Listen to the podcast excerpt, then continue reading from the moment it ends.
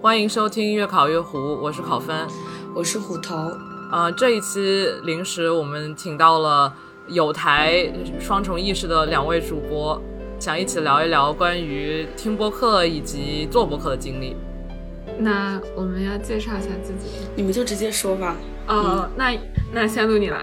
啊，你来？怎么是我啊？你来，你来，你比较适合。原来不是只有我们我们台会这种开头难，真的能开头难。那我开始，哎，那我怎么说？我就哎，好，那我就先试一试吧，哈。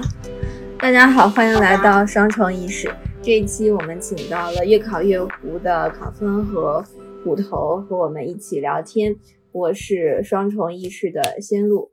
我是王若彤，双重意识的。另外一位主播蓝亚青今天因为身体原因没有参加这次录制啊，但是他的精神和我们同在。不知道蓝爱青听到这样的介绍他会有什么感想？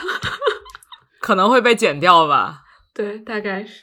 那咱们聊点什么？就是促成这一次合作，大概是因为就是我听到了双重意识的节目，然后听了几期都很喜欢，然后非常认真的在 follow，所以然后就在微博上呃公开 艾特了一下，并且大力的安利了一下，然后就加了好友，然后就然后就合作了呀。就是我觉得就是做播客的主播和主播相见一定会搞串台的，我觉得这个事儿是。就是一定会发生的，怎么可能不利用自己身边的其他做播客的人为自己增加一期节目内容呢？主要是我们更新也比较难，能够拉到人更新特别开心。对，特别是更就是其他更新频率比较稳定的播客，那简直是就是希望可以得到一些敦促。就是我们其实之前也讨论过那个更新频率这件事情。就一开始我们因为就是我们是先有了几期存货，然后再开始就是在各大平台上线的嘛，所以一开始其实保持一周一更的这个频率非常稳定。然后其实到后来就是有一段时间，就尤其又是学期中，然后我们又没有存货，就需要每周就是录新的节目，所以其实当时有一段时间，其实我们感受到了压力。然后就开始考虑，就我们要不要给自己这么大压力？要不然就是，呃，我们稍微放慢一些节奏。但是呢，就好像就是我们又慢不下来。这是这是一种何等的何等的那个激情啊！我们也想要有慢不下来这种这种操作，好吗？我觉得有可能和我们一开始就非常有激情有关系，因为就是刚刚开始那个新鲜劲儿刚刚上来，尤其是在各大平台上面，还有我们的那个微信朋友圈里面获得了一丢丢关注，然后就是这一丢丢关注让我们就是保持鸡血。当时我们就是说，觉得我们一周一更新的频率没有办法。那个呃可持续的发展下去，但是就想要就是凭着一腔热血，先一周一更新下去，而且我们也觉得一开始的时候有比较稳定的更新频率，嗯，有利于让它能够持续获得关注，要不然的话就很容易就是有了一点点关注之后，然后因为不更新，所以大家也就忘却了我们，然后等到再更新的时候，有可能就需要重新认识一下，所以比较麻烦。但是现在我们也已经停更了一周了，可喜可贺，一点点危机可喜可贺。一旦有开头，一定会有第二次、第三次。呃，乌鸦嘴，我不不立 flag 了。但但我觉得你刚刚说挺有意思，就是说 你会觉得就是相当于支持你们、给你们打鸡血的是大家的关注。然后如果这种关注比较少了的话，是不是会影响你们的继续做的热情？还是说，嗯？我我不知道这是个什么问题啊，但是就是还挺好奇的。我觉得还是一个交流的欲望吧，就毕竟还是表达自己的观点，然后能听到一些 feedback。嗯，像我们这这么快就开始了这种很严肃的采访问题吗？但是我觉得对于我们来说可能会有一些影响吧。但是因为我们这个播客。也不是一定要表达自己的观点，很多都是我们身边的朋友或者是认识的人，我们觉得嗯比较有意思的话题，他们自己的研究，然后觉得值得分享给除了学术圈之外的更广阔的听众，然后这样的话我们就聊一期，就是本质上的出发点和动力不一定是为了获取关注或者表达自己的想法，嗯，可能和就是我们是否能够找到合适的内容。呃，去分享以及我们自己做的准备有关系吧，因为很多时候，就像我们有很多可能更高深莫测，也不是，就是更技术一点、更算法一点的、更。嗯，technical 这个词我不知道怎么翻译，理论对更理论、更数学的研究，我们身边的呃同学啊朋友有很多在做，但是我们现在就觉得还没有准备好，不知道怎么去把这一部分内容以一种比较有趣的方式呈现出来，所以这一部分内容我们一直就是在还没有聊到吧，就打算等到以后我们经验更丰富了，或者是更有积淀了之后再触碰这一类的话题。然后我们接下来之前我们做的都是人文啊、社科之类的话题，然后接下来我们也会尝试生物方面的，嗯，接下来可能有 三四期吧，是关于这个内容，作为一个预告，透露一下。嗯，哇哦，这个我还就是我觉得这个挺有意思的，就是我觉得有些话题是，比如说我觉得讲人文社科方面，其实有有一个主要的原因是这些东西用语言讲出来。听众是很容易理解的，就是我在想，有一些话题，比如说讲一些比较偏所谓理工科的内容的话，它是不是需要借助很多图像啊，或者是 visualization 去讲解才比较容易明白？如果只是用声音的话，会不会啊造成某一些呃理解上的困难？我好期待啊！就是作为一个对生物完全没有任何没有任何那个知识的人，很期待听到你们这期节目，然后你们之后的节目，看看我能不能。就是 get 到到底在讲什么，对，但但其实回过来说，就是呃，生物也不是不一定只是我想象的那些比较需要 visualization 的非常技术性的一些部分。我我确实觉得，对至少对于我而言，就是我的研究内容，至少在以前，还有我的兴趣，就主要都是关于视觉文化的，不管是视觉艺术，还是电影，还是呃，就是尤其是影像吧，moving image，我会发现就是。我会被这个 moving image 完全无法自主的去所吸引。比如说，我坐在一个餐厅里，然后餐厅呃墙上挂着一个电视，它可能在播放一个我完全不想看的东西，但是我的眼睛就会往那上面瞟。就是它，它是就是我觉得，我觉得视觉，what？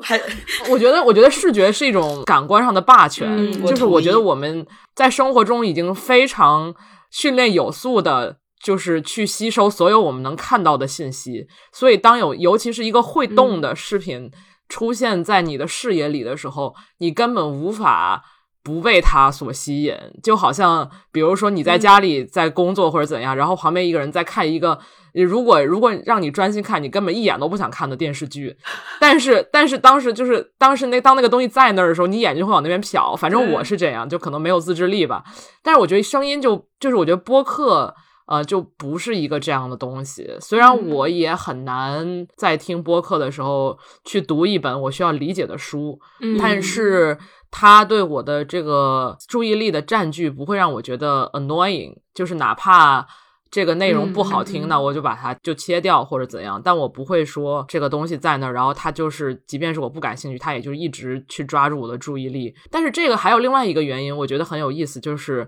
播客变得更受欢迎，很大程度上和可穿戴的收听设备以及什么音箱啊、耳机啊这个东西的呃普及和技术的发展是有很大的关系嘛。就是，假如说我和我室友同时在房子里，如果我们要听播客，我们一般都是戴着耳机听。就是别人听的内容是不会影响你在干的事情的。嗯，不像是哪，比如说你在看一个东西，那个屏幕它就在那儿，你想不看都很难。但你可以在手机上看啊。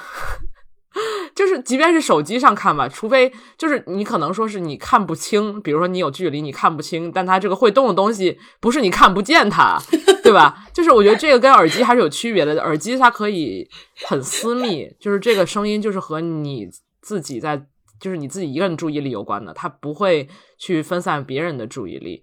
所以就是这个亲密感，我觉得跟耳机还是有挺大关系的，它和视觉非常不一样，而且我觉得就是。播客的好处就在这儿，就是播客能做到一些事情，呃，是视频所做不到的。就是我觉得这个可就是耳把它放在耳朵里，还是有很大的关系的。嗯嗯嗯，而且就是确实就是感觉在各大各个社交场景，可能你都能想象播客是其中的一部分。就比如说，我想到一个例子是，好多时候我戴着耳机就是做饭的时候，然后可能就是室友就过来和我聊天了嘛，然后他可能就是因为我戴着这个 AirPods，然后他可能也没有看到，就就对对对，直接跟我聊。看不见，对对对，然后我就也不会说打断他说啊，等一下，我现在在听一个播客，然后你等一下再跟我聊这个，我可能就跟他聊完这几句对，然后就继续听了，或者错过那些信息就也不是特别重要。但是也不是对对对对，但视频的话，就可能别人会非常嗯，就是犹豫说打断你那个，我来现在跟你说个话呀什么的。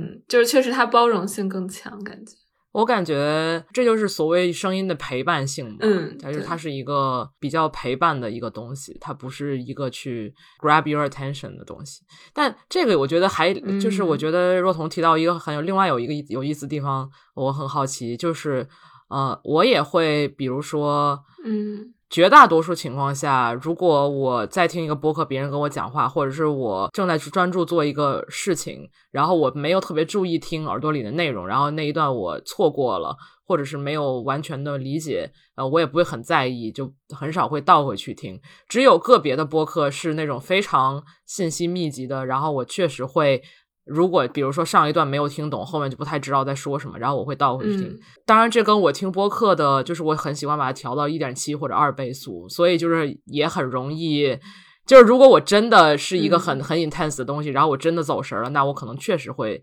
呃听不太懂。但是就这个我还挺好奇大家的习惯的，就比如说你们听播客，呃，嗯会很在意这个播客的。你只是觉得内容有趣就可以，还是你会在意它的信息密度和信息量，以及就是你们会觉得说我一定要理解我听的东西吗？还是说只是听听而已？还有就是另外一个，我觉得我最近发现的一个问题是，虽然我个人很喜欢听信息很密集的播客，但是呃，因为播客这个东西时间很有限，然后它每一嗯次的话题几乎都是不太。相关的，就它其实是还比较碎片化，虽然它不像短视频或者是那种什么五分钟叫你看带你看电影那种视频那么碎片化，但比如说，呃，我听忽左忽右的一些节目，他们会嗯讲，呃，比如说十八世纪法国文学史，或者讲一些什么冷战之后的英国间谍之类的、嗯这些内容。它虽然是一个比较细化的话题，但是它里边的内容非常多。然后，嗯如果我没有一个相关的知识体系的话，我虽然在听的时候是非常开心的，我觉得我知道了好多东西，但是它其实和我的其他的嗯知识体系如果没有很好的串联起来，或者是我很难把它放进我目前的知识体系的这个地图的某一个位置的话，那这个这个知识就马上就会流失了。就我听的时候很爽，但是我可能就是什么也没 get 到，最后这也是很有可能的。我还想你们有没有就是考虑过这个问题，或者是呃类似的一些事情？我觉得你说的这个其实好像特别能描述我自己的经历，但是好像我们确实没有在制作播客的时候考虑过这个问题。嗯，就特别能描述我自己的经历，是因为就是因为我是我没有学过哲学，但是呢，嗯，就我试图在了解一些就是可能哲学的理论呀什么的，所以我之前可能听那播客叫什么来着，不可理论。嗯嗯，他就是自己一个人，然后讲一讲他读了什么理论，然后他对这个理论的理解，然后可能就是我当时听的时候觉得啊、就是豁然开朗，然后原来是可以这么理解。但是其实因为我没有非常系统的哲学训练，所以其实听完了之后，可能就也就流失，而且就是他也没有和我的就是现实生活。因为哲学的这个概念可能还是比较抽象嘛，所以就是没有和比如说我现在生活中发生的实际的事情产生联系，所以可能我也就把它忘了。但是就是另外一种播客，可能就是我会和朋友去复述或者去推荐的播客，嗯、其实是那种比如说我最近嗯很关、关注这个就是社会现象，然后可能因为这个社会现象，我点进了这期播客，然后听到了一些不一样的观点，然后所以我会就把它分享。就比如说之前我们是就是刚刚录完那个，就我们那第二期是或关于婚姻的那个、嗯嗯嗯那个嗯。播客，然后当时好像不合时宜就请了啊啊九八五相亲局 的那个，还有沈一菲发起人。对对对，然后当时就听他们争论嘛，然后其实很多观点就和我们聊的非常相关。然后当时他们的就是其实争吵，我觉得也是特别有意思，就是代表了两种不同的爱情观嘛。然后当时就是我还特意就把这个播这集播客转发到了我们当时那四个人，就我们仨加上嘉宾那四个人的群里面。然后我们还分析说这个观点和我们说到哪个观点相关，然后我们好像忽略了什么什么什么。就是嗯，其实这样的就有，如果是之前已经有这种联系，话题上有这种联系，好像听的时候确实就会比较容易融入自己的知识体系。这个我感觉和就是如果它是一个社会议题的话，嗯，你之前有听说过，或者是哪怕没有听说过，你大概嗯模糊的知道这个事情的存在，然后它是一个比较当下的事情，嗯，就会比较容易，就是会比较好理解。但是如果是一个和当下相关性不是很强，或者和你本身的知识体系相关性不是特别强的一个知识，就还是挺容易流失的。但是就是我的我的点在于，就是我觉得我现在开始有点警惕，就是播客会给我一种我在我在学习，但是的爽感，但其实好像也就并没有，就 好难啊。但是，但是怎么说呢？播客这个东西，它又不是 intense 到你需要说我要记笔记听这个，哪怕他有的时候嘉宾讲的内容确实，或者是这个播客内容特别好，但是，嗯啊，也是有人听播客记笔记的吧？但是我觉得我还没有到那种程度。对，我觉得我听播客也很少记笔记吧，但是我确实会在听的过程当中，如果呃那个可以有那个使用。嗯，手机或者是电脑的那一那个那一只手的话，会搜一些那个关键词，就然后就打开很多网页这样子。然后，嗯，就是谈论的内容可能就是呃，作为一种背景知识了解吧。包括我觉得我们的播客也是这样子。我们的播客里面，因为讲的是嘉宾的研究，虽然是想要以一种通俗易懂的，就是给非学术观众。讲出来的内容，但是就是其中也会涉及到一些技术性的细节，然后这一部分细节即使是讲出来的，有可能，嗯，对于听众来说也不是那么的容易理解，然后这一部分信息就肯定被流失掉了。但是能够呈现出来的，可能是一个大概的，就是研究者本人对于他自己研究的理解，然后这个就是一个更个人化的感想，然后就是，嗯，能够从这一面了解这个研究，然后这种了解也是通过读学术文章，有可能不能够很好。的感受到的吧，所以我也觉得播客的这种形式，虽然嗯，可能没有那么高效的像一篇学术论文一样传递那些细节的信息，但是它也能够展现呃学术论文所展现不了的东西。对，这个这个这不正是我喜欢你们的播客的原因吗？对，我觉得这确实，我觉得确实是的，是的，吹水没有啊，这是真心实意的，好吗？然后 你说没没有，不是吹水，不是这个意思。吹水就是闲聊的意思，这这一段不用剪，捍卫广东文化。哦，没有，我想说，我觉得刚刚我们讨论到这里，正好可以带入我们本来想讨论的。另外一个话题嘛，就是说我们自己做播客的时候，我们是怎么选取我们的主题的？因为之前我们讲过，觉得双重意识和越考越糊在这个方面就，呃，虽然说聊的聊的范围比较像了，但是好像在内容主题的选取上，呃，可能习惯和那个就是思路就比较不一样。因为我觉得像你们，就是说你们。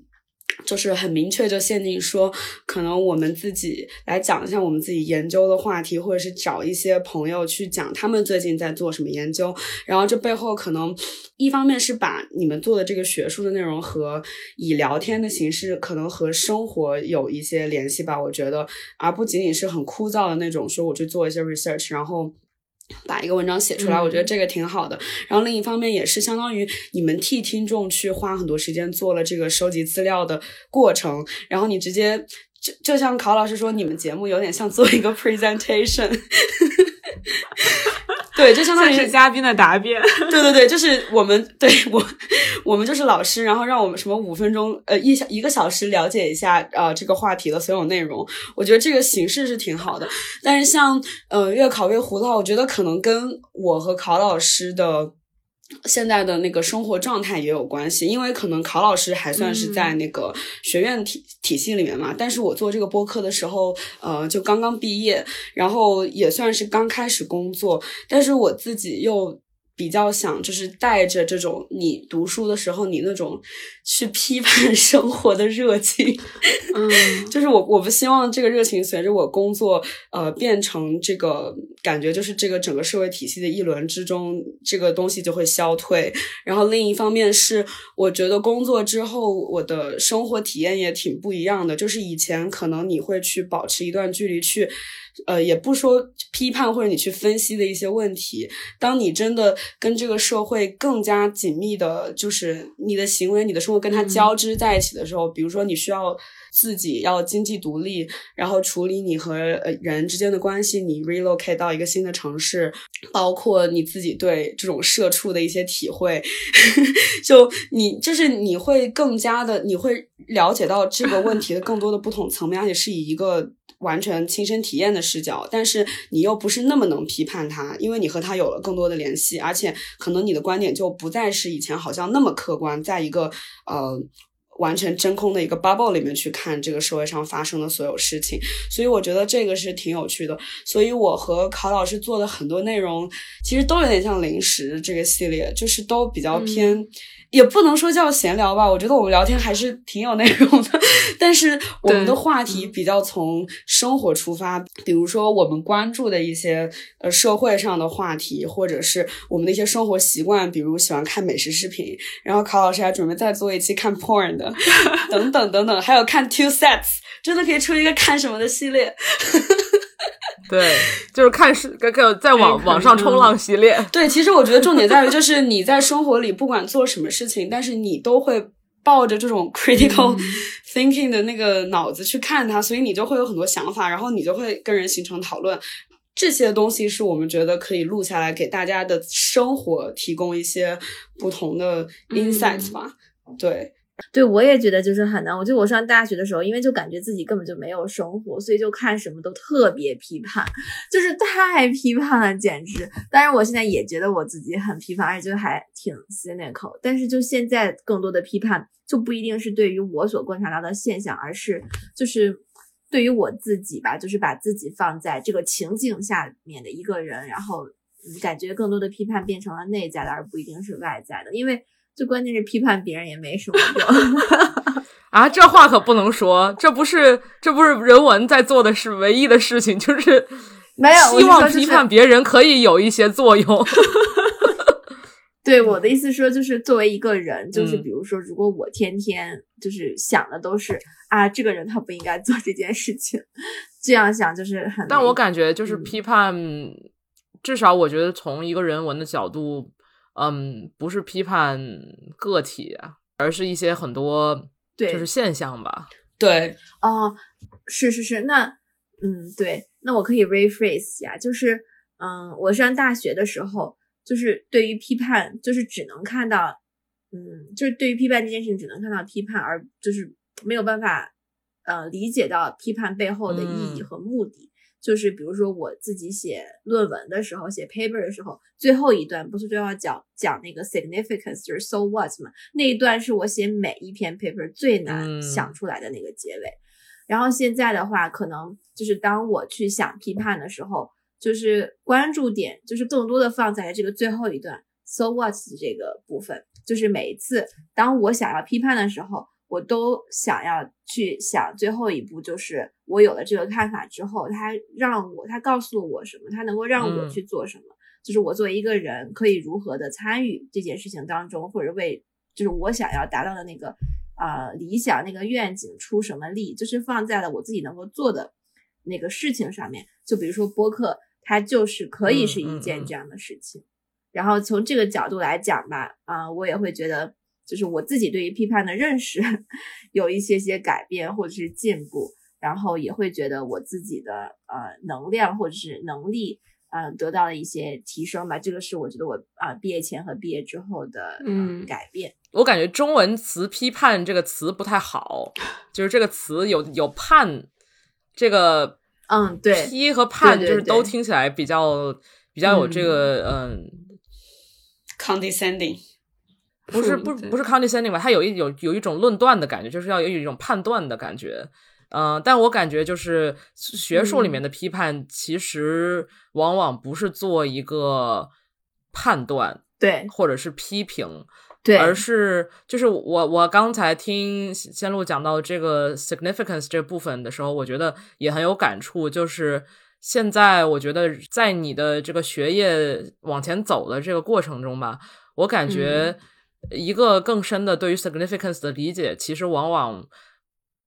在于，就是说，你做的这个研究和这个对你你这个学科从呃方法上，然后从能够考察的问题之类的，就是这它有的时候是一个学科上的呃学术上的 significance。对，就是我觉得从最开始的时候，比如说我们刚刚接触一些嗯批判性的文本的时候，我们。或者是我们想要进行一些批判的时候，你想到的这个 significance 就是个所谓的 so what，呃，总是会想到说 so 就是 so what 是要改变现实，或者是 so what 就是一些我们能想到的一些呃行动性的事情，它是很有限的。但其实我觉得，呃，就是学术上的这个呃进步也好，或者说改变也好，它并不是一个，并至少往往并不只是一个我们想要的一个社会性的改变的这种 so what。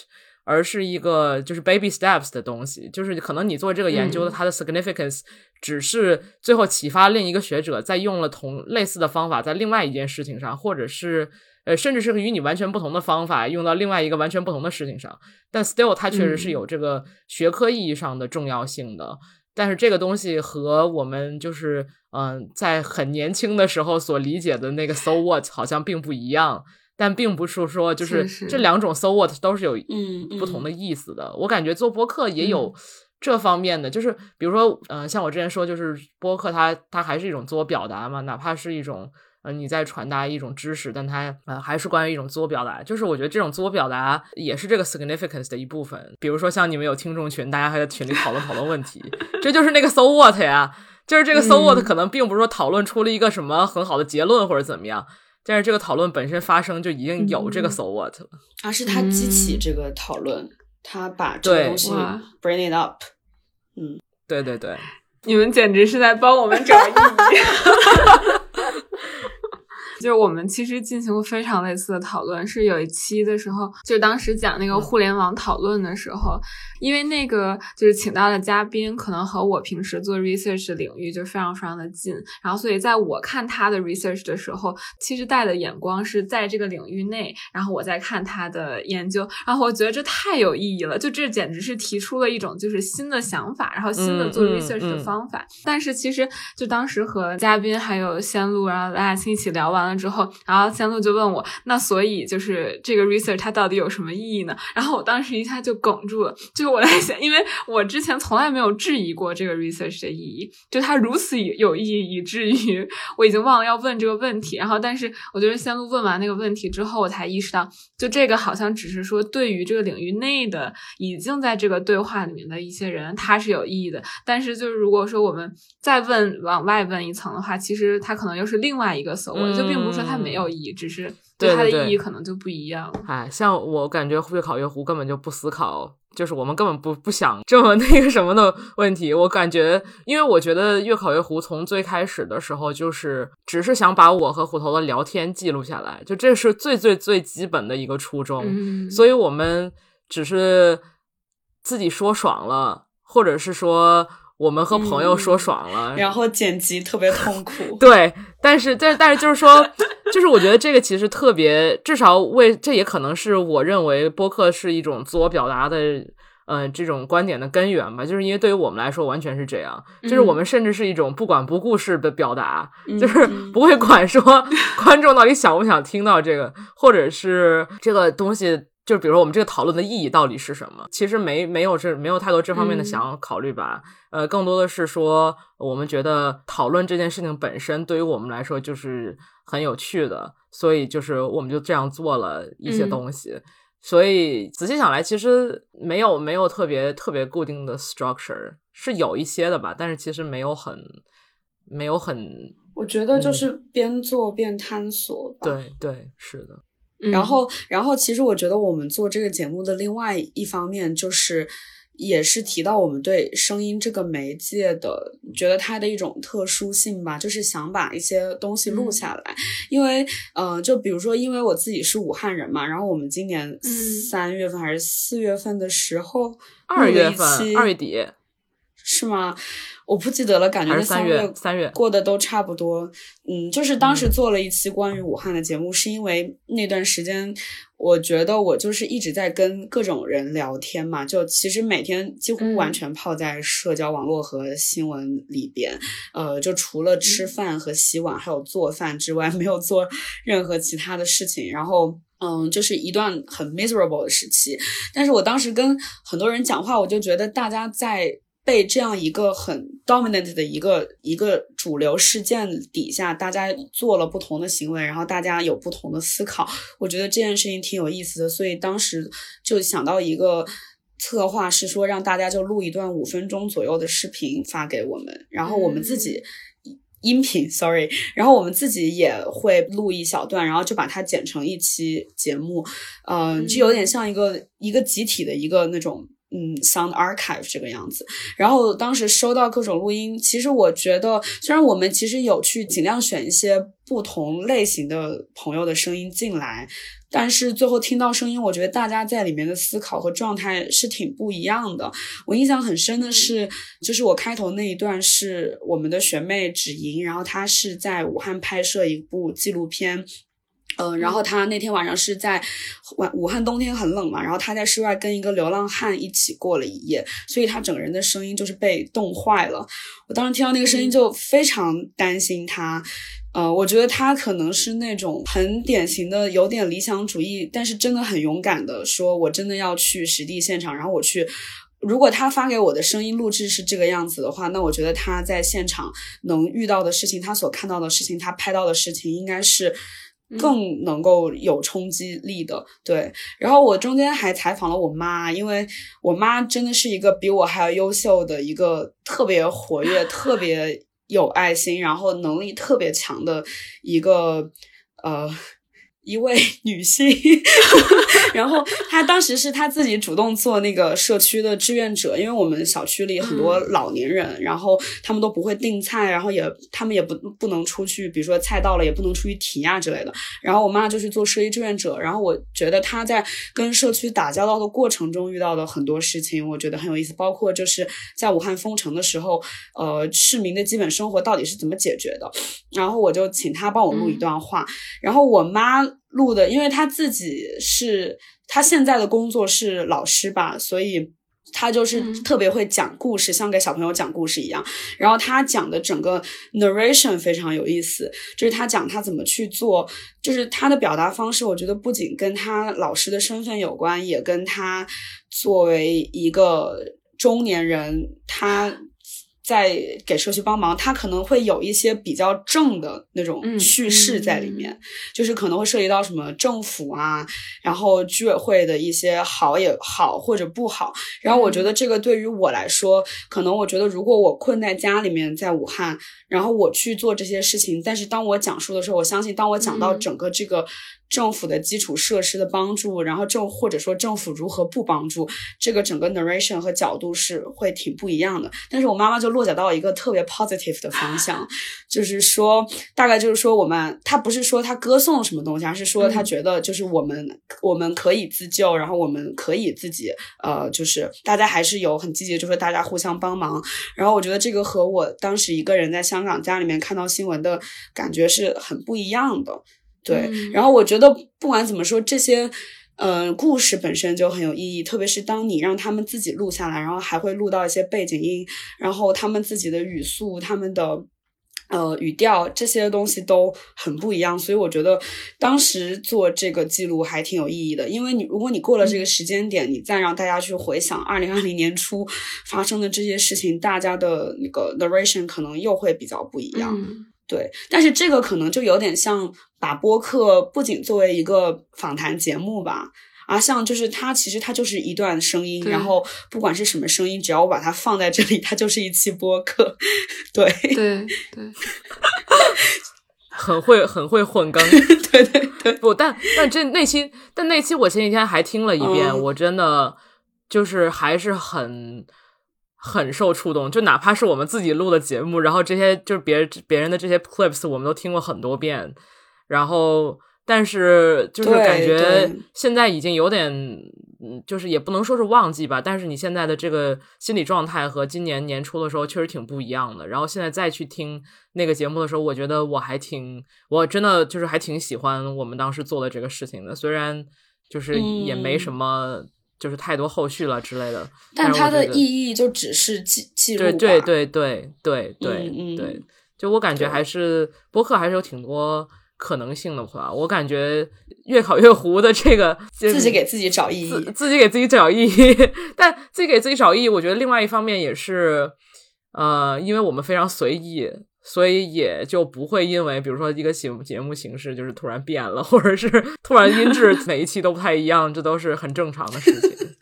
太不要脸了。所以我感觉也是没有啊，但是但是怎么说呢？我觉得我们听众很有限，所以也不会有就是波及太多的听众，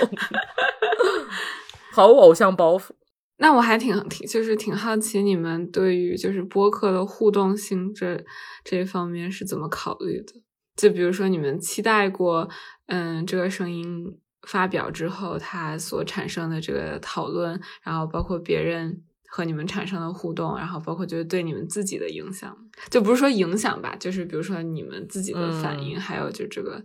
嗯感受。我感觉你们可以先谈谈你们 是怎么想的。哦，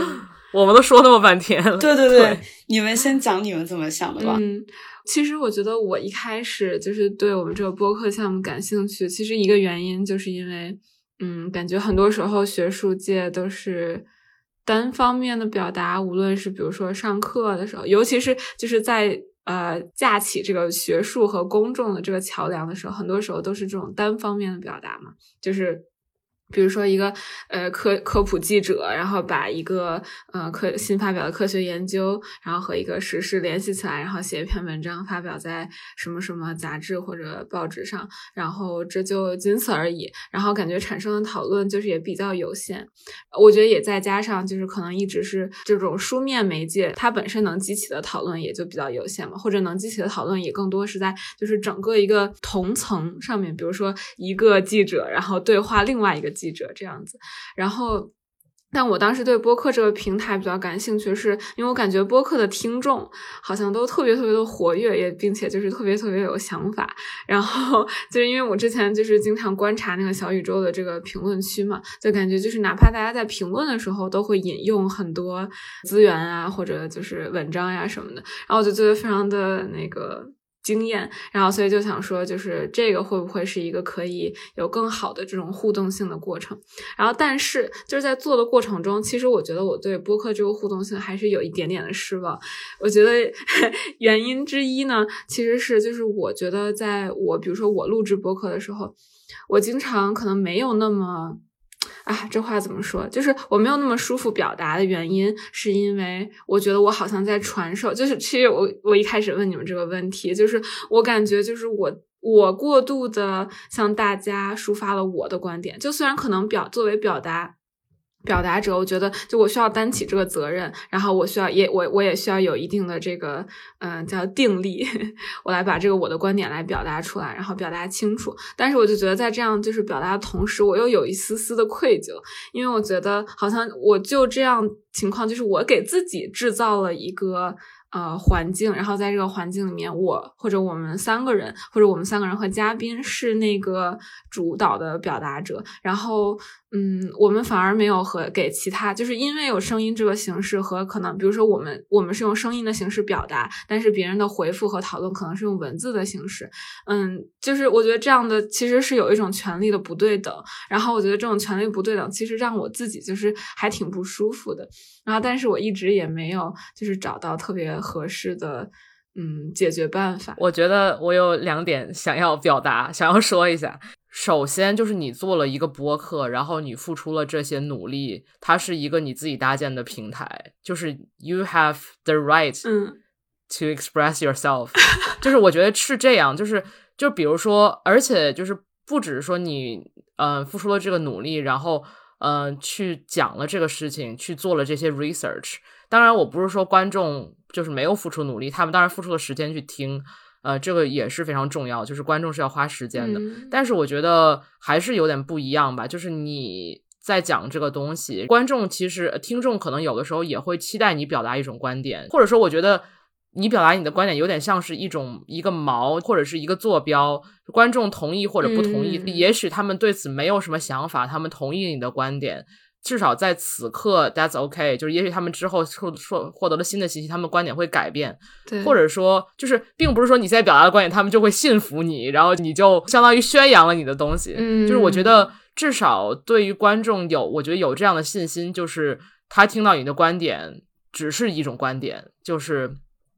呃，如果他对此没有什么了解，嗯那也是 OK 的。但哪怕现在他只记住了你的观点，然后没有什么更多的思考，就是这也是嗯 OK 的。因为我觉得人的知识是会变化的，想法也是会变化的。他如果不同意，嗯那就更 OK 了。嗯呃，我觉得另外还有一个东西，就是至少我觉得这样说可能挺挺自负的吧。但是我觉得，呃，你既然就是想做一个博客，或者说你的嘉宾是做这个方面的 research，、他们来讨论一些东西，那么我觉得至少说明主播和嘉宾对某一些事情比大多数人都要更了解，就是有这方面的 expertise。当然，它不是一种完美的 expertise，不可能说都是对的，或者是说呃不毋庸置疑的。当然不是这样，但是我觉得你讲出来，就是你有这种 expertise，我觉得这种表达这种 expertise 还是挺重要的。但你有这种 expertise，并不代表你是绝对正确的，且大家都信服你的。要对自己有一些 expertise 和你花时间做了一些 research 要有信心。但我觉得这个设计挺有意思，就是说我个人是很很不相信我们可以通过微信嗯回复或者是评论回复来真正的交流一个学术问题。我觉得这是几乎不可能的，除非比如说你如果想要比较快的了解这个，就是嗯。语音交流，也就是声音交流，那就是你采访嘉宾或者是我们讨论一个话题。就是听众回复或者是群讨论，它只是一种一个起点，嗯。就是更多的工作是一个是在主播和嘉宾的语言讨论中，然后另外一方面，我觉得对于听众来说，更多工作在于他们也许听到这个话题会对一些兴趣东西感兴趣，他们会去阅读，会去和自己生活中的人讨论这个话题，就是这只是抛砖引玉的最最最开头的一部分，嗯，所以就是我觉得，就是至少我个人是很难对评论区以及微信群或者是 Telegram 群，就是任何以群形式的这种交流抱有很很大的期待。就是我对此没有任何期待，因为我自己也是一个很懒的微信打字的人，所以就是我觉得我也不太担心这个事情。嗯但我觉得另一个特别有意思的事情是，在我看来，呃。播客听众是最 passive，、嗯。就是参与性非常不高的一群内容接收者。嗯。呃，可能是因为我开始听播客是呃三四年以前，然后那个时候用 Apple 嗯。Podcast，Apple、Podcast 也没有评论区，对，所以就小宇宙只是非常非常近的事情，嗯就只是今年个呃，只是二零二零年的三呃五月份才有的，就是小宇宙评论区是一个。播客界无论是什么语言里面绝无仅有的第一个现象，对，就在此之前播客是没有评论区的。可是以前像国内的有啊，就喜马拉雅、荔枝什么的，他们也有评论区。网易，但是喜马拉雅荔枝它没有形成一个播客的现象，就是它是所有的声音的内容在一起，就是你可以评论有声书，它也是对一样的吧？嗯就是，但是就是我觉得只有小宇宙是说它变成了一个专门评论播客的一个评论区。但是在此之前，就是我觉得我过去几年的印象都是，我喜欢播客的一个原因也是我不需要参与这件事情。就是我可以，以听到一个播客，然后播客内容如果感兴趣，我会和我生活中的人讨论，但我并不直接去和主播讨论，呃，或者说偶尔也会产生一些给主播写邮件的冲动，但这种冲动一般都不会付诸实践。所以就是，就在我在我看来，就播客不是一个你要去和主播互动的东西，而是更多的是你通过这个内容来去和自己身边的人互动。嗯所以就是我觉得小宇宙现在有这个评论区，还有现在就是社群呃，他们也很嗯注重建立这个。呃，主播这个社群，然后会有很多群、微信群什么，就这个我觉得是一个很新的现象，我觉得还挺有意思，挺拭目以待的。嗯嗯，但是我觉得这个和播客的发展还有社交网络同时的发展也有关，因为当 podcast 这个东西刚开始做的时候，那个时候大家用的是博客，所以我觉得那个时候播客更像一个声音版的博客，就是你发一篇文章，发表自己的观点，然后可能有一两条评论，或者是写邮件给你表达意见。然后之后可能当 social media 刚开始发展的时候。你的播客可能变得更像是，如果你要跟他产生互动，比如说你 podcast 是没办法留言的，但是大家都会留一个邮箱，或者是会留这个主播他的 social media 的账号，然后你就可以去持续关注他，你可以看他的更新，看他发的一些嗯可能短的微博，就是关于这个节目相关的一些东西。我觉得小宇宙做的事情更像是把这个 social media 的事情直接嫁接到收听的这个一个界面里面，就是你可以直接在里边去。跟主播留言互动，但他只能像你说吃一些很短的东西。就是其实我那天是想说，我觉得博客这个东西在今天，可能特别是在中国吧，它已经有点销声匿迹了。它就算是它变成了微信公众号，但是它还是还是不一样的。就是现在的社交网络环境是说，如果你想要。博取一些关注，你就必须得保证你的频率。就像你们一开头说的，你们做播客，然后我觉得你们录几期再发布，这是一个挺好的计划。因为你其实你节目的内容是一方面，但是更新频率真的很重要。如果你两个星期之外没有更新，你就消失在大家的视野里了。你越考越会有什么资格说这种话？就是我，我觉得它还是它的这个形式有一点，就是嗯，剥夺了它内容本身的一些哎，道理都懂，坚决不改。怎么说？呃，亮点吧。嗯嗯，就是你的更新频率成为了你 part of 你的内容这样子。我感觉这其实是非常中文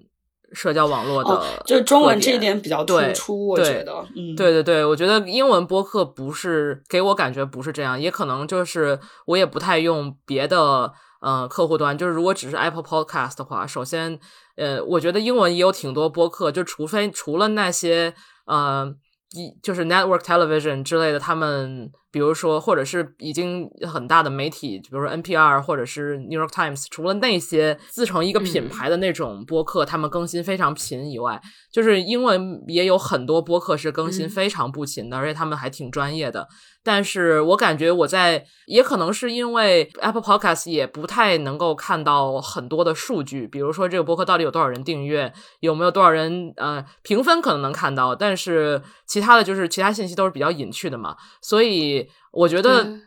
就是播客，我一直喜欢的点就是它比较的 chill，就是比如说一个博主他几个月没更新，他突然更新了，我也会因为经常听播客，所以也会刷到，然后我也会听，我也不会因此就给取关了。但是我觉得中文真的，中文世界就是把播客，哎，我想吐槽，我真的很想吐槽这一点，就是中文其实我觉得 podcast 的那个更新栏就相当于你邮件，就是你邮件就是 newsletter 博客的 RSS，对对对，它就是个 newsletter，对，就是你你他他一年不发他。如果发了一下，你也会看到。然后，如果你真的感兴趣，你也会听。就是我感觉 Apple Podcast 就不太会有那种，就是说，因为它不更新，我取关，就是因为你关注它，就也没什么，也看不到这个数字。就是，但是除非你讨厌它的内容，你才会去 make the effort to unsubscribe。然后你不更新，其实没什么太大的压力，就比较 chill。当然，就是英文播客它有这种，就是说大公司制作和一些独立播客的这种分别。但我感觉中文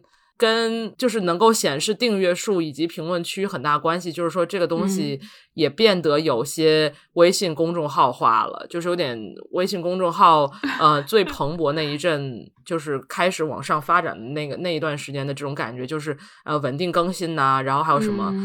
我觉得它不是不好，但是它给主播，就我觉得主播要自己想吧，就是每个节目的定位也好，就是目的也好，是很不一样的。嗯，我觉得主播要想想一下这个状况和自己做想做的东西到底是一个什么关系。但是，就是我觉得小宇宙这个 community，嗯，它挺好的，但但它并不是播客的唯一形式。嗯嗯。让我觉得这其实可以是一个非常好的社交网络研究，也可以是一个非常好的就是媒体 exactly 的话题。确实是，嗯，我觉得它可可能可以被当做一个社交网络，就 communications 的研究的一个方面是，比如说小宇宙的它的哪些 feature，或者是说它给我们创建的这个 profile，使得我们把我们就是如何理解我们自己的身份吧。比如是说，因为就让我想到，啊，我们邮件订阅一个 mailing list 的话，我们就会把它当做是和这一个话题相关的。比如说，因为就很多 mailing list 都是相，就比如说像 data and society 是一个，嗯，我也不知道怎么形容，嗯，stats 或者是 CS algorithms 研究 AI 基金会，对对对，就是这方面话题的一个比较大的组织了吧。然后我订阅他们的这个频道的时候，就会对他们的这个主题有非常明确的期待，并且我就知道他们是这一部分专业人士给我提供这些信息。比如说我看什么《纽约时报》呀，嗯之类的，就是都会对这个内容有一部分预判，并且会把他们像这种 professional 一样的归类。但是就像小宇宙的话，它越来越变成一个线上的社交平台，就是。主播，我们是有名字的，我们是一个一个的人，然后呢，我们是以就是个人人的这个身份去评论，嗯，而就是很少是以比如说节目的这个名字，然后当做一个组织一样，这样的话就是非常的个人化。对对对。然后呢，虽然好像现在我们还不能发一些动态吧，但是就是这个个人化的这个期待，有可能是会造成我们需要去就是 interact 去，呃，在其他的评论区下评论。然后以及包括就他给我们创建的这个档案也有啊，这个人我作为一个人，我收听了多少时长，我曾经听过什么节目，然后甚至啊我的关注者，你在这个就是社群里面有多活跃？对对对，就甚至就是我的关注者，然后我的就是关注我的那些人有多少，这就完全就是一个社交平台的一个设计，然后也是这样的一种设计吧，使得它离像就是 Mailinglist 这种。比较 professional，然后以组织为单位的啊，这样子的分享方式越来越远了。然后我觉得就是刚刚考分和骨头都提到的一个，就是媒介，呃，声音作为表达方式，可能也是这个其中非常重要的部分。因为就像传统的社交平台上面都一般都是以文字为主嘛，然后微博的话就会插入音频或者插入歌曲作为呃插入视频。然后插入歌曲作为音频，但是呃，可能从就是如果是呃拿微博来类比小宇宙的话，可能小宇宙想要创建的另外一种社交形式是，我们各自产出大段的音频，然后通过听完这一部分音频之后，我们去对这个人有一个更更嗯全面的了解，然后呢，再通过这样子的文字作为就是这种微小的。啊，incremental 的互动，然后有可能之后我们就是这个人还能再产出一大段音频作为一种回复，这有可能也是一种可以被探索的方式。嗯，年终那个很多年终就是播客年终总结节目，就是答观众的提问、对听众的提问之类的这这一类的盘点类型。对，就是我感觉这个还挺相关的。就是如果是需要写邮件嗯提问的话，那么。这种可能，这个互动量或者是他说到的问题可能会大大的降低，因为这个 effort 可能比较多。但是因为现在就是又会有呃听众群呐什么的，所以呃和多快听众互动，并且把这个听众互动互动作为播客的呃这个内容，就是已经开始形成一定规模了。嗯嗯，其实也就是你们武汉那一期做对，但我们其实因为我我们的听众也很有限嘛。所以也没有太形成什么规模的之类的事情吧。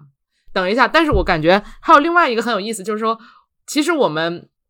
其实我们就是越考越糊，没有自己的任何关，就是社交平台账号，然后就是微信就推送，微信推送用的是你个人的。那个微信公众号，然后节目宣传都用我们两个个人微博 ID，所以我也搞不清楚我们两个到底是就是更像是刚刚仙露所说的那种，就是作为一个组织机构在面对别人，还是我们在作为两个 personality 面对别人，就说不和观众互动吧。这个问题其实挺对于我们两个这种节目性质来说还挺微妙的。就是比如说，我们最开始的听众可能都是我们认识的朋友，然后我们这个互动方式可能就是啊，他听完节目，然后直接在微信上跟我说：“哎，我听了你们那期节目，我我是这么想的，或者是什么什么，聊一聊之类的。”这也算是和听众互动嘛。然后还有就是，我感觉我我现在很难讲，就说有什么听众是只是在呃小宇宙上面偶然发现了我们，或者是在什么哪一个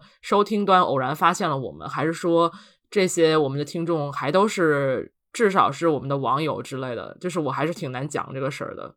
嗯，但是你。但是虎头，你会好奇想要知道我们的听众是谁吗？还是说我们就根本不 care 呢？可以可以知道啊，但是他们，我觉得他们有很多方式都可以跟我们进行互动，就不管是在小宇宙留言，或者是写邮件，which seldom。就是有人做，还有就很，我们当时很多垃圾邮件，什么那个说自己是马克扎克伯格要给我们投资之类的，很搞笑。还有什么阿联酋，就是 Outlook 最常收到的那种垃圾邮件。嗯，或者是我觉得在微博啊，或者是微信公众号也是可以留言的。就是我觉得你想留言，其实你有很多方法可以产生联系的。然后，其实我之前和。考老师聊天的时候有聊过，就是想做到底想做一个什么样的事情，就不管是播客吧，还是你，就是你做任何事，我觉得我想做的，可能我首先我不希望这件事情不是我的主业，所以我也很难为他投入很大的精力，特别对我一对于我一个其实，在社交网络上不是特别 active 的人来说。对，所以就是我觉得我们想做的是一个 open 的形式，就是一个开放的东西，就是你要来，你可以来，但是它可能是一个很小的地方。我觉得 open 和 public 就是公共性和公开的是两个概念。如果你要公共性的话，我觉得你会有一些责任，然后你需要去考虑到更多的东西。但是开放的是说，就是我就是做我喜欢的事情，但是欢迎你来加入。这个感觉，我觉得到现阶段来说，我们做的可能比较像这件事情。其实我对 open 的这个概念还挺感兴趣的，因为我喜欢艺术嘛。我每次以前看作品的时候，会想到底什么是开放的作品。我觉得这是一个态度，就像你说，你担心说做播客是一种主播的对听众的霸权，但是我觉得取决于是说，比如说你发起这个声音，但是如果你不许他们回复，这是一个霸权。但是他们是可以回复的，他们甚至可以。自己做一个播客，专门来反对你们，这也是可以的。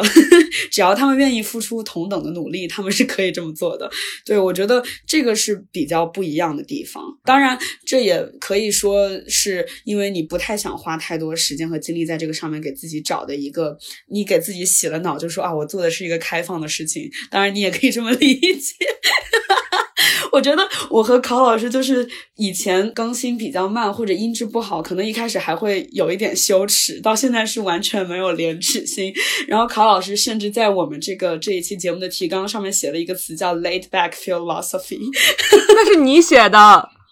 哎，不是我，那是我写的。你把你你你把我们礼貌化了。就是我之前之前在那个就是那个 Chinese Podcaster Summit，就是说介绍越考越糊，越考越糊就是一个和中文播客有很多就是所谓的泛文化类播客，我们也属于泛文化类播客，唯一的特点就是极其的错过所有热点。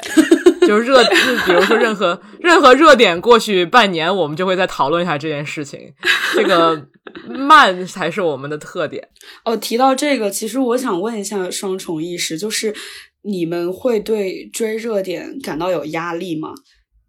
嗯，摇头。我觉得我们好像是完全没有这个压力，就是。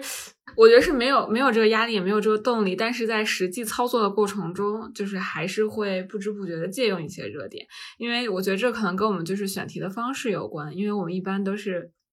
我们就翻自己的微信列表，然后或者问往期嘉宾，哎，你认识谁最近在做，就是你觉得比较好玩的研究吗？然后我们就会去就是聊一下嘛，了解一下，然后把它做成一期节目。如果就是合适的话，然后一般就是从这个研究出发，然后但是可能就是我们在我们反应或者聊天的过程中，就自然而然的会带入一些最近的热点，然后所以可能也就成为了某种形式的追热点。但是，对，就我们从来没有说 刻意的去追过，可能也是因为我们做的这个内容其实是就是很学术的东西嘛。但是你说学术研究，你可能一个人读了五年的博士，然后毕业的时候他能解决的问题，其实也就是很小很小的一个点。如果我们把它放在整个社会上来看，就比如说像我们，那可能就。就是你这个网页要怎么设计，但这个网页要怎么设计，就这个东西，嗯，可能就是某一类非常非常具体的网页，在某一类非常非常具体的情况下，然后某一个非常非常具体的元素，就可能大家日常生活中都不会观察到的东西，然后我们会说这怎么设计，但这个东西其实跟就社会现象没有任何的关系。嗯，对，所以这可能也是我们没有办法追热点的一个原因。我觉得我们比起追热点来说，可能更大的压力在于找嘉宾吧，因为我们就简直 穷尽了我们身边，呃，即将穷尽我们身边的想要聊 research 的朋友，就以及我们就是能够聊得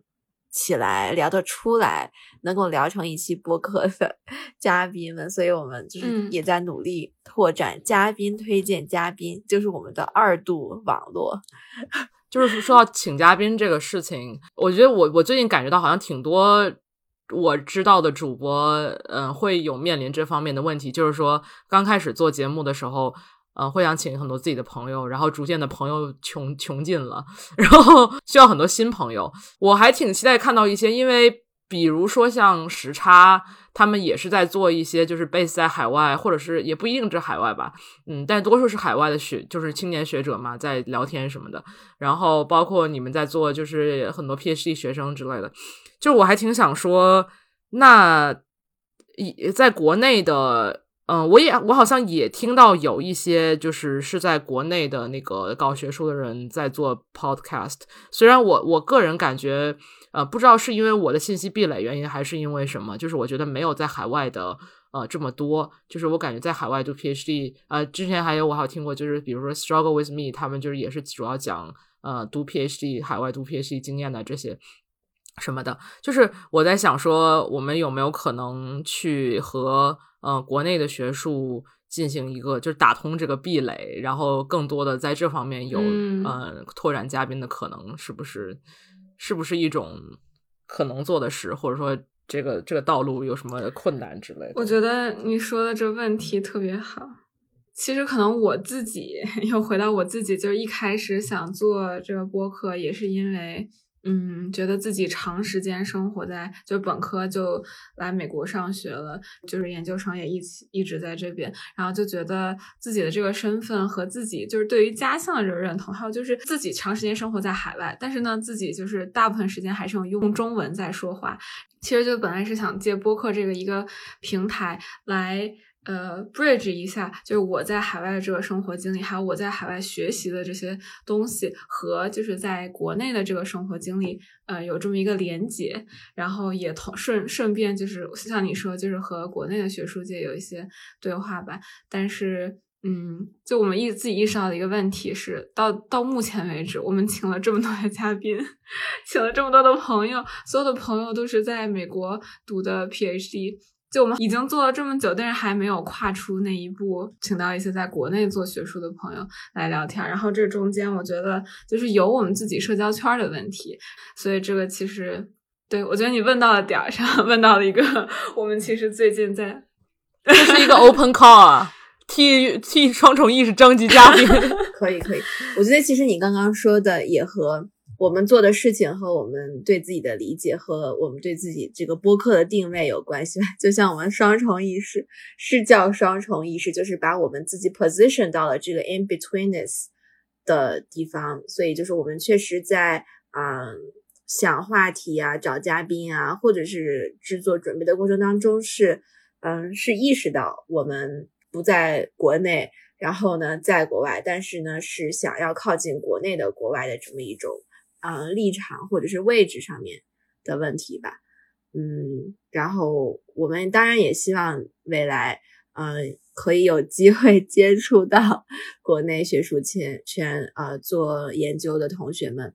嗯，然后在不管是生活经历上面，还是对于研究的看法上面，还是嗯，对于研究话题的选择上面，都能够做到国内和国外学术圈的交流与合作吧。但是这个是一个更大和更长远的愿景，可能可能我们目前还没有能力达到。但是如果能够做这件事情的话，当然也是非常好。嗯。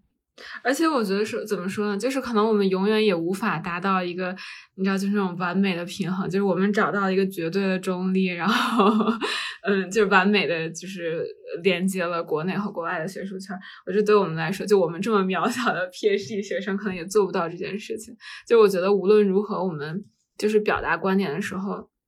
就肯定还是会有我们的 positionality 在，就我们的生活背景，然后我们学习的学科方向。嗯，就肯定会影响我们的表达，还有我们节目输出的内容。所以其实怎么说呢？我不知道，就我们在节目中有没有足够清晰的表达这点。但是其实我觉得还挺重要，就是让观众意识到，就我们的观点其实只是就是我们所生活的这个非常特别的这个学术环境，然后生长环境所带来的一些观点，它就其实并不是，就虽然它打着一个学术的帽子，但是它其实可能并不是普世的。其实这个并不是不客观啊，我觉得，呃，或者说主观和客观这个事情本身，这个这个二元对立其实就是还挺伪命题的吧。打个比方吧，就像说，嗯，现在做人类学呃研究，或者是人类学人类学方法作为一种发展，呃，发展到一定阶段以后，就是首先人类学家自己做研究的人本人是一定要呃描述，或者是要意识到自己的。不只是 position，而是说你自己作为一个人，你的个体经历、你的外貌、你的年龄、你的性别、你的呃和别和你的研究对象相处的方式是怎么影响到你的研究？就这种这种自省或者是这种自反是呃非常必要的。而且是非常重要的。如果他没有这种自反的话，反而是呃很傲慢的一种行为。就我觉得这个在描述学术研究，或者是就你把自己当做一个学者去呃讨论任何问题和世界的时候，都是一种必要的，而且是一种优势，而不是一个说就是。使你变得不客观的一个劣势，嗯，呃，如果不讨论自己的 positionality 而去讨论一些问题，反而是有问题的，在我看来。所以，这在我看来，我觉得就是说，大家，嗯，都是生活在一些跨国的环境中，或者是有很多的跨国经验，然后我们的朋友也是类似，嗯，在一些跨文化环境中生活和工作的人，就其实这个东西。本身我觉得和做播客这件事情是非常贴合的，嗯，因为就是这个，像我们都是属于经常是远程录制嘛，然后没有什么在一个房间里面录制的，呃，这种条件，然后这也就是说，就是播客使得我们这些远程录制这些事情啊变成一种可能，